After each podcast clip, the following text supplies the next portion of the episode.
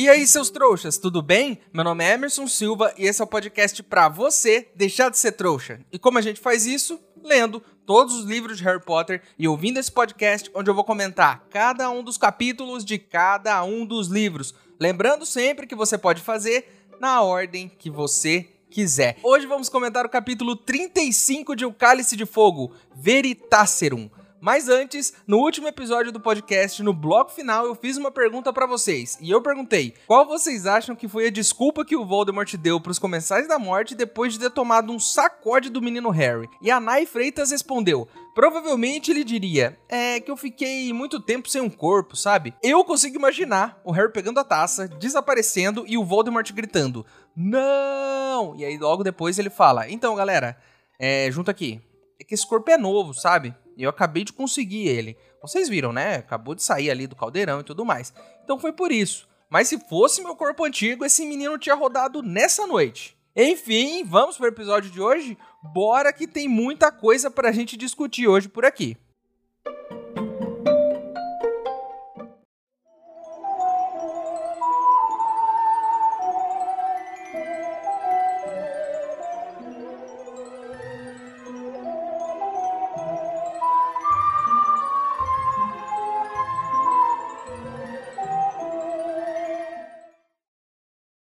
Pessoal, vocês sabiam que 99% dos elfos domésticos sofrem com péssimas condições de trabalho e maus tratos todos os anos? Estou fazendo uma vaquinha para ajudarmos a Fundação de Apoio à Libertação dos Elfos Domésticos a fazer algo a respeito. Se você quiser ajudar, o link para apoiar está aqui na descrição do episódio. Lembrando que se você não puder ou não quiser, não tem problema. O mais importante é você continuar aqui com a gente, ouvindo o podcast para deixar de ser trouxa.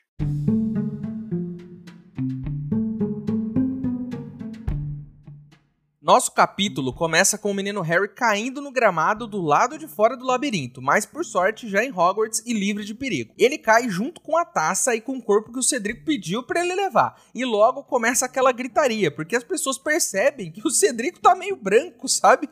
Meio duro assim. E aí todo mundo começa a gritar, aquela tristeza, a gente chorando. É o que a gente já sentiu há uns três capítulos atrás. Aquela tristeza que a gente sentiu chega para todo mundo. O Dumbledore ajuda o Harry a se levantar e pede para alguém levar ele para a enfermaria. Diz aqui que um homem bem forte levanta o Harry do chão, que ele estava meio que caindo de novo, e leva ele até a escola.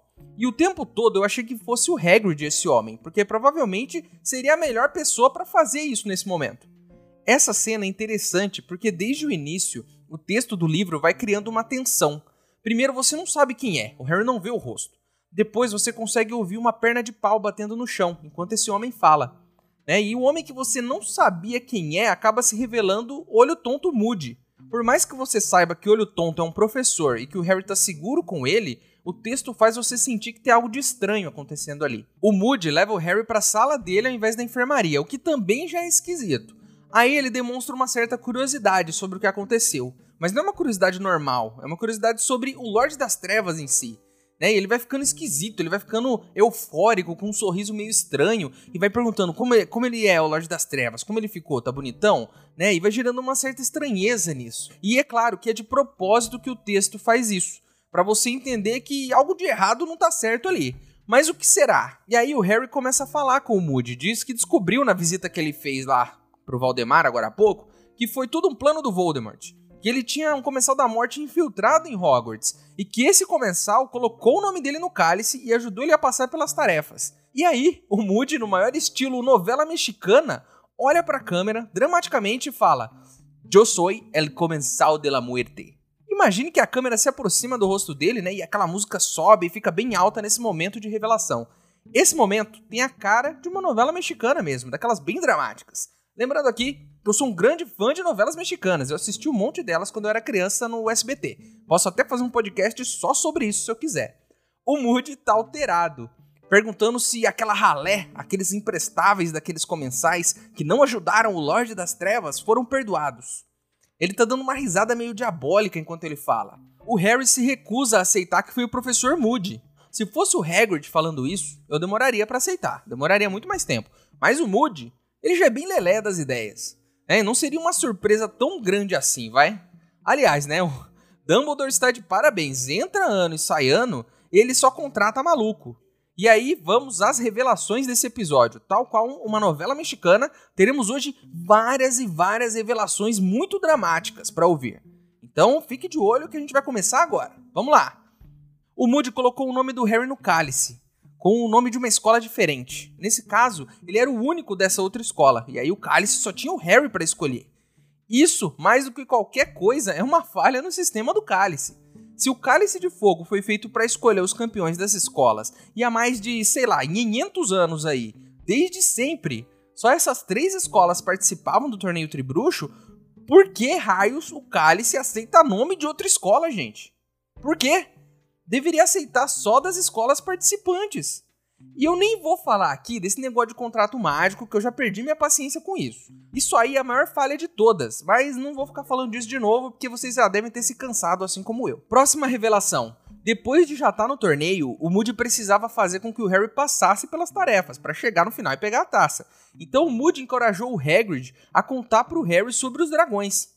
E se vocês se lembram bem, foi o Moody que deu a dica para o Harry usar a invocação da vassoura para vencer a tarefa.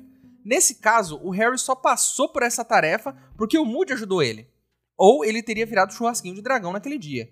A questão aqui é: Moody encorajou o Harry a virar um especialista no ácio, o feitiço que mais tarde salvou a vida dele. Graças a esse feitiço, Harry conseguiu escapar de Voldemort e salvar sua vida. Próxima revelação. Foi ele que falou pro Cedrico abrir o ovo embaixo da água. E ele sabia que o Cedrico ia contar pro Harry depois já que ele é um cara muito decente, né? Ou melhor, já que ele era um cara muito decente e certamente iria querer retribuir esse favor. Aí eu te pergunto uma coisa: Cedrico tava de sacanagem, né? O Moody falou para ele com todas as palavras: abre o ovo embaixo da água. Deu a dica certinha. Aí quando ele vai querer ajudar o Harry, o que, que ele faz? O Harry, o Harry, chega aqui. Vai tomar um banho lá no banheiro dos monitores. Que dica é essa, cara? Tinha que ser mais direto, tinha que dar a mesma dica que você recebeu. O Harry ficou lá com cheiro de alfazema a semana inteira porque você não soube dar uma dica prática para ele. Ele teve que tomar banho, ficar lá duas horas tomando banho, e se não fosse a murta, ele nem conseguiria descobrir o que, que era. Aí não, né, Cedrico?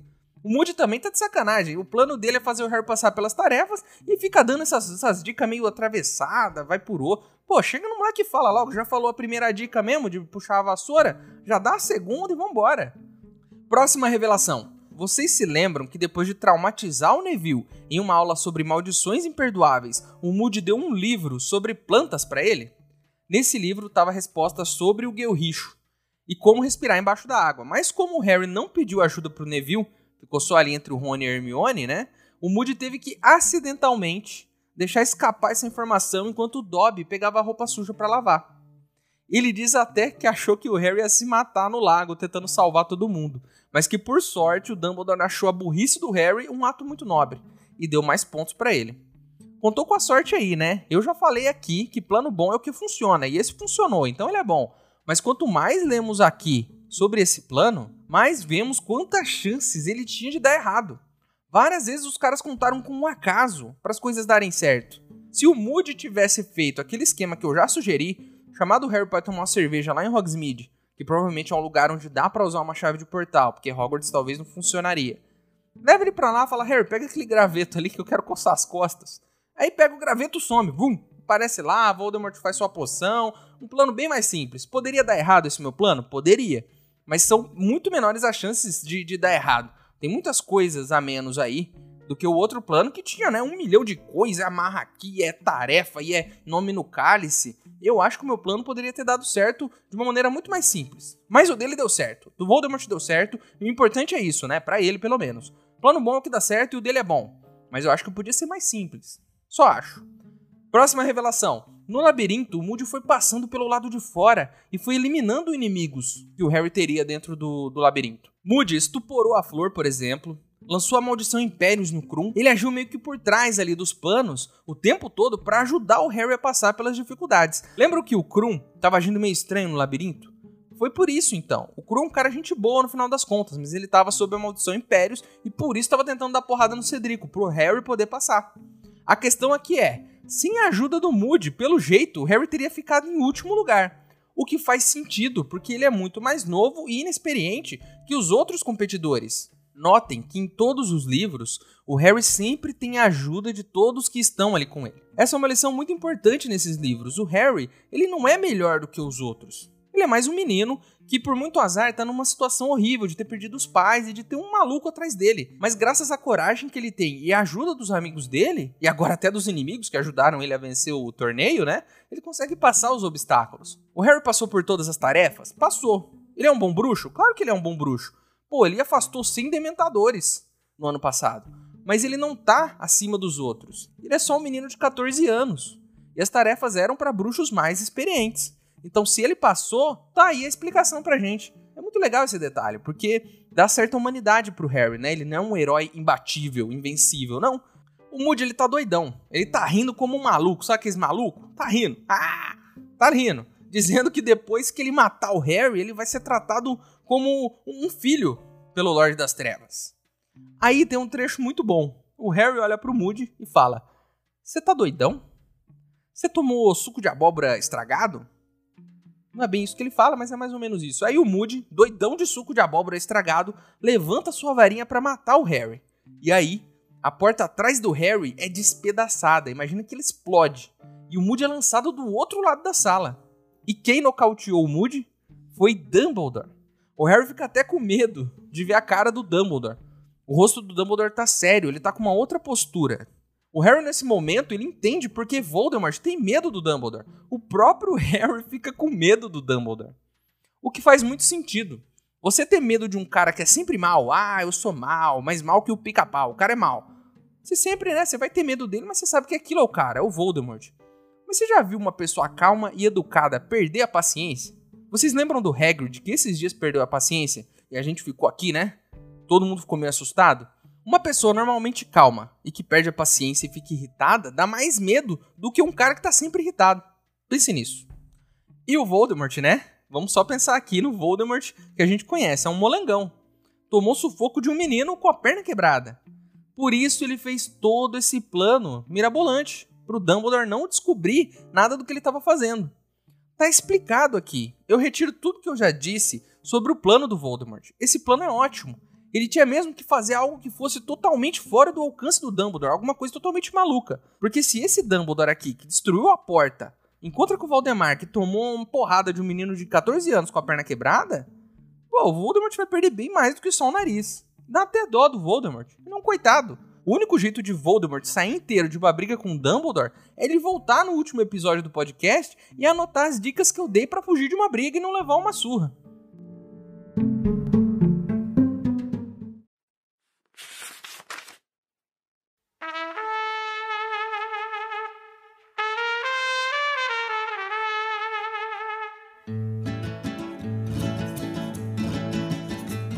Harry acababa de recordar repentinamente. Tendría que habérselo dicho a Dumbledore. Tendría que haberlo hecho enseguida. Hay un mortífago en Hogwarts. Hay un mortífago aquí. Fue el que puso mi nombre en el cáliz de fuego. Y se aseguró de que llegara al final del torneo. Harry trató de levantarse, pero Moody lo empujó contra el respaldo. Ya sé quién mortífago, dijo en voz baja. ¿Karkaroff? preguntó Harry alterado. No, dijo Moody despacito. No fue él, fui yo. Harry lo oyó, pero no lo creyó. No, usted no lo hizo, replicó. Usted no lo hizo. No pudo hacerlo. Te aseguro que sí, afirmó Moody.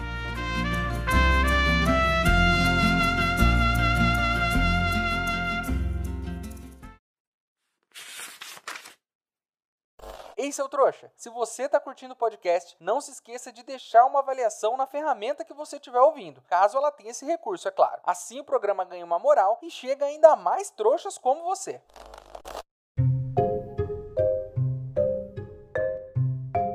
Próxima revelação. O Dumbledore diz, assim que entra na sala, esse não é Alastor Moody.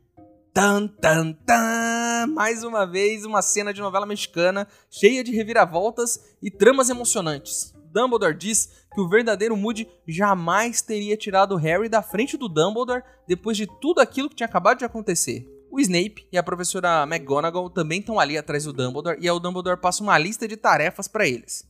Fala, Snape, vai lá pegar a poção da verdade mais forte que você tem, e chama a elfa doméstica Wink para vir para cá. Depois ele pede para Minerva ir até a cabana do Hagrid e pedir para um cachorro que tá dormindo lá na frente da cabana e esperar ele lá na sala do diretor. A Minerva até tenta convencer o Dumbledore a mandar o Harry para enfermaria, mas ele fala: "Não, ele precisa ficar aqui. Ele precisa entender o que tá acontecendo."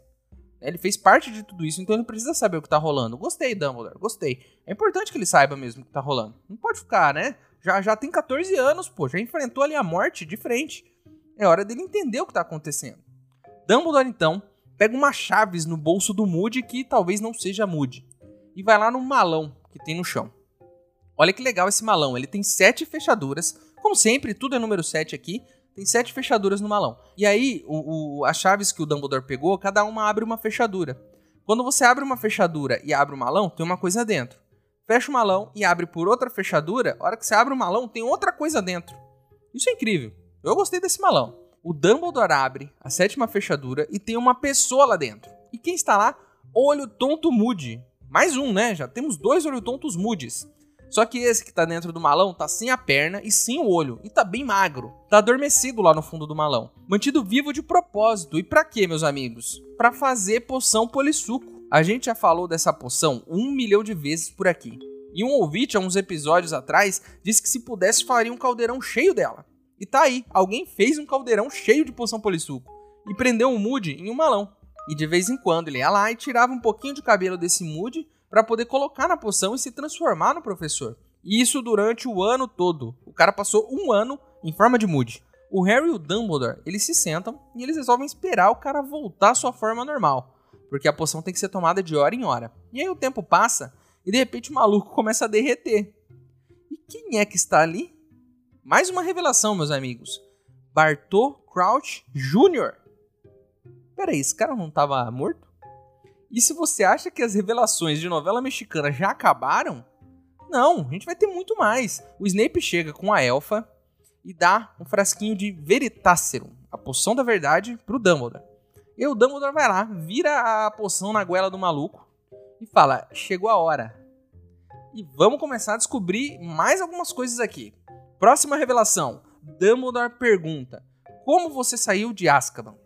Resumindo, os pais de Bartol Crouch Jr. foram visitar o filho e levaram poção polissuco com eles. Olha ela aí mais uma vez. A mãe tomou e virou o filho, o filho tomou e virou a mãe. E aí eles trocaram de lugar. Quem saiu da cadeia durante aquela visita foi o filho que estava preso. E a mãe ficou lá na prisão, com a aparência do filho deixada para morrer. Olha, se essa história já era dramática antes, né, do pai que mandou o filho para a prisão como exemplo porque só se importava com a própria carreira, o filho que morreu na prisão, a mãe que morreu do lado de fora de desgosto, isso por si só já era um drama daqueles. Mas a coisa piorou. Na verdade, a mãe, em último gesto pelo filho, assumiu o lugar dele na prisão e morreu no lugar dele. Se isso não é a história mais dramática que você já ouviu em Harry Potter, eu não sei qual é.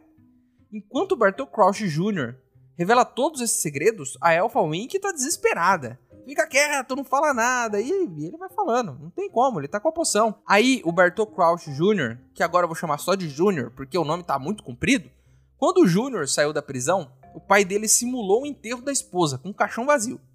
Né? E porque, claro, né, o filho teria morrido lá na prisão, mas era a esposa dele que tinha morrido. E aí ele jogou a maldição Impérios no filho, para poder controlar ele. E trancou esse moleque em casa. Sorte ele não ter cruzado o caminho com o verdadeiro olho tonto, né? Que tem aquele olho que pode ver através de capas da invisibilidade e através da roupa das pessoas, o que é um absurdo. Próxima revelação, tô ficando cansado. Sabe quem mais sabia que Júnior estava vivo fora da prisão? Berta Jorkins, olha só. Berta Jorkins foi até a casa do Bartol Crouch e viu a Elfa Wink conversando com alguém. E quando ela foi olhar, viu que era o Júnior. Quando ela confrontou o pai, o Bartol Crouch, ele fez um feitiço da memória nela para apagar tudo aquilo que ela tinha visto. Por isso, Voldemort diz que teve que usar um feitiço para desbloquear as memórias da Berta. Foi por isso, porque o Bartol Crouch, o pai do Júnior, tinha apagado a memória dele. A coisa só vai piorando. O Bartol Crouch é um grande merdeiro. E isso é mais uma lição para a vida. Às vezes você faz uma cagada e para tentar consertar, você vai fazendo outra cagada em cima da primeira. Lembro que uma vez, quando eu era criança, eu derrubei um relógio da minha mãe que estava na parede lá da casa dela. O relógio ele quebrou. E o que eu fiz? Contei a verdade? Não! Eu tentei colar o relógio, mas ficou horrível a colagem que eu fiz. Então o que eu fiz? Contei a verdade para ela? Não! Eu escondi o relógio. Eu achei que minha mãe não ia se lembrar dele, olha só. É as ideias da criança. Minha mãe não ia nem perceber que ele tinha sumido. Mas a minha mãe percebeu. Aí ela perguntou onde estava o relógio. E aí eu contei a verdade? Não! Eu disse que eu não sabia onde estava e que talvez alguém tivesse roubado. Olha só, tô mentira em cima de mentira aqui. Aí um certo dia minha mãe achou o relógio no grande esconderijo que eu tinha arrumado para ele, que era embaixo da minha cama. Aí eu contei a verdade para ela. Claro que não. Eu disse que alguém tinha colocado ali embaixo, que eu não sabia de nada. É claro que minha mãe sacou tudo, né?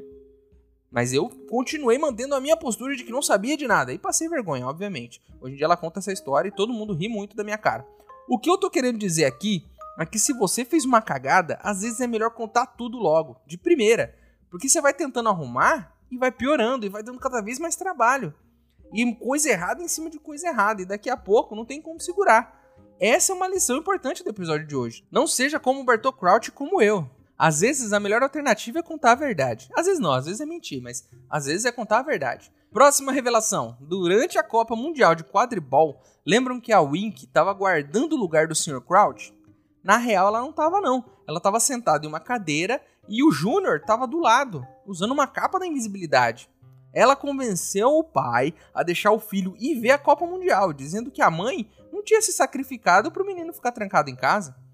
Pô, esse elfo tem um poder na família, né? Ele convence o, o pai a fazer várias coisas, né? O Wink tinha muito poder nessa casa. Ele então, no dia do jogo da final, conseguiu recuperar o controle do seu próprio corpo, vencendo a maldição Impérios, tipo como o Harry fez agora há pouco. E aí ele viu um tonto na frente dele com uma varinha saindo do bolso. E o nome desse tonto? Harry Potter. Naquela noite, o Harry ficou com aquela varinha dele para fora do bolso, o cara só esticou o bracinho assim e puxou a varinha. O Harry não perdeu a varinha dele, a varinha foi furtada. Né? Ficou andando com ela de bobeira e pegaram a varinha. É claro que a culpa de quem rouba as coisas é sempre do ladrão. Mas o Harry também tá de brincadeira, pô. Se ele vier aqui no Brasil com aquele malão dele de Hogwarts, não dura, não dura uma hora com aquilo lá. Vão levar tudo, vão levar roupa, vassoura, coruja, não vai sobrar nada. Vai ficar até sem os óculos, se bobear. Próxima revelação, e haja revelação, hein? O tempo todo aqui tem uma bomba sendo. bomba atrás de bomba aqui. Voldemort graças à tortura e os feitiços que fez na Berta Jorkins, descobriu que Júnior estava preso na casa do pai. E foi até lá, carregado no colo pelo rabicho, e salvou Júnior do pai. Contou o seu plano e juntos eles fizeram toda essa maluquice que aconteceu nesse último ano. Detalhes importantes aqui. Se lembra que no começo desse livro, o pai do Rony foi resolver um problema com o olho tonto, onde ele tinha arrumado uma confusão com umas latas de lixo? Isso aconteceu na noite em que o Júnior e o Rabicho foram lá sequestrar o Moody para poder começar esse plano deles. Quem o Sr. Weasley viu naquela manhã, quando foi até a casa do Moody, já não era mais o Moody, e sim o filho do Sr. Crouch, depois de beber a poção polissuco pela primeira vez. Mais uma coisa, lembram que roubaram pele de araramboia do estoque do Snape na noite em que o Harry saiu para tomar aquele banho dele? Foi o filho do Sr. Crouch, transformado em olho tonto, é claro, mas quando o Harry olhava no mapa, aparecia Bartol Crouch. Olha só. Ele foi lá roubar isso quando o Harry olhou no mapa, né? Na hora que o Harry perdeu a, a perna lá na escada e tudo mais. Mais um detalhe importante: naquela noite em que Bartol Crouch, pai, apareceu, todo bêbado, tentando conversar com o Harry, e o Krum tava junto, e aí até o Harry saiu e o Krum tomou uma porrada na cabeça. Bartol Crouch estava sobre a maldição Impérios que Voldemort lançou nele quando foi libertar o filho. Quando o Harry deixou o Krum lá com o Sr. Crouch, o filho apareceu, claro, em forma de olho tonto, deu uma porrada no Krum e matou Bartol Crouch, matou o próprio pai. Enterrou do lado da cabana do Hagrid. Cara, eu tô assim. Cara, se. Olha. Pô, a gente precisa. Cara, depois que a gente terminar todos os capítulos de todos os livros, a gente vai ter que fazer um especial só sobre essa história de Bartol Crouch e sua família. Porque é a história mais dramática que eu já vi dentro de Harry Potter. Eu não sei se vai ter outra aqui daqui pra frente. Mas essa história é pesadíssima, cara. Termina com o filho matando o pai enterrando do lado da cabana do Hagrid. E coitado do Hagrid, né? Eu não aguento mais revelações. Não aguento. É muita coisa para episódio só. Eu nem sei como eu vou encaixar tudo isso aqui em um episódio. O que fica mais evidente aqui é que livro incrível, meus amigos. Tudo estava ali por algum motivo. E no final você percebe que cada pontinha solta que foi deixada ao longo do caminho teve um motivo e foi fechada. Cada detalhe que apareceu tem uma utilidade. Cada personagem teve uma função, cada feitiço teve um porquê desde o começo. Lembram que a senhora Weasley usa o ácio para pegar as balas que estão no bolso dos gêmeos? Olha como esse feitiço foi importante esse livro todo. O Moody ter brigado com umas latas de lixo? Ah, é porque ele é maluco. Não! Era um acontecimento muito importante que mudou o rumo dessa história. Esse livro é incrível. E isso tudo faz eu me lembrar o porquê esse livro me deixou tão empolgado quando eu era só um menino de 14, 15 anos e li pela primeira vez. Mas ainda assim tem uma coisa que está martelando na minha cabeça depois de todas essas revelações. Será que nessa altura do campeonato o Dumbledore percebeu que ele está ferrando com a vida do Harry ano após ano com péssimas contratações de professores? Eu só espero que ano que vem o Dumbledore tome jeito e deixe a professora Minerva contratar o próximo professor. Porque se isso ficar na mão dele de novo, nós já sabemos antes mesmo do próximo livro começar que o professor de defesa contra as artes das trevas, mais uma vez, vai tentar acabar com a vida desse menino. Pode apostar nisso.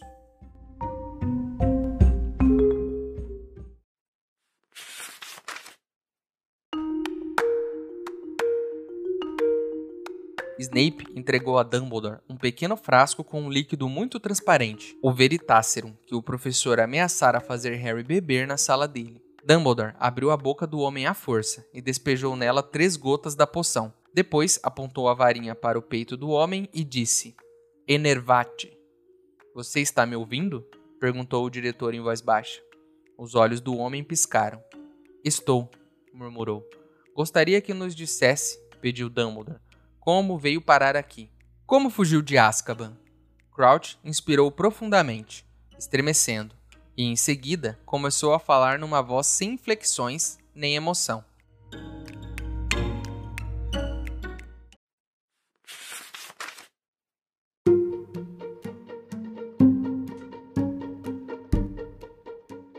Então é isso, meus queridos. Terminamos mais um capítulo de Harry Potter e o Cálice de Fogo. A capa do episódio de hoje é da edição das casas, versão Sonserina, ilustrada pelo Levi Pinfold. E se você tiver algo para acrescentar, alguma coisa que eu deixei de falar ou alguma reclamação, o nosso e-mail é e-maildostrouxas@gmail.com. Ele tá aqui na descrição do episódio. Manda o seu e-mail para mim, que se eu gostar, eu vou ler ele aqui. Agora você pode virar apoiador do podcast, o link tá aqui na descrição. Mas se você não puder ou não quiser, não tem problema. O mais importante é você continuar aqui com a gente, ouvindo cada um dos episódios para deixar de ser um trouxa. Para quem quiser me seguir nas redes sociais e ver o que eu ando fazendo por lá, meus usuários estão aqui na descrição também certo? E eu tenho um pedido aqui para fazer para vocês hoje, hein? Um pedido que vem do coração. Se vocês puderem, avaliem o podcast. Agora dá para avaliar no Spotify, também dá para avaliar no Apple Podcasts. Eu não vou dizer quantas estrelinhas você tem que me dar lá. Segue seu coração. Mas seria muito legal se você pudesse avaliar para que o podcast pudesse chegar ainda a mais trouxas por aí.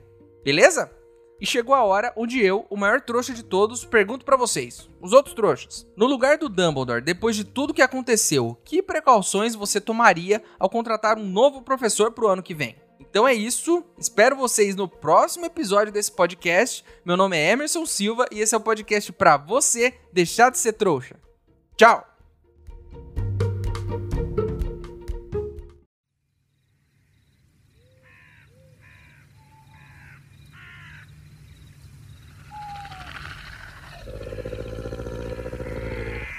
Pessoal, pessoal, a prova já acabou. Logo eles vão mandar alguém aqui para buscar a gente no meio do labirinto, não é mesmo? Talvez eles mandem um professor ou alguém até aqui, não é? Já estou até ouvindo o pessoal gritando do lado de fora do labirinto de preocupação com a nossa equipe. Acho que logo eles vão vir nos buscar, não é mesmo? Eles com certeza vão sentir falta de mim. O grande ex-jogador de quadribol Paulinho Pomo de Ouro. Vamos esperar mais um pouco, que logo eles vêm, pessoal.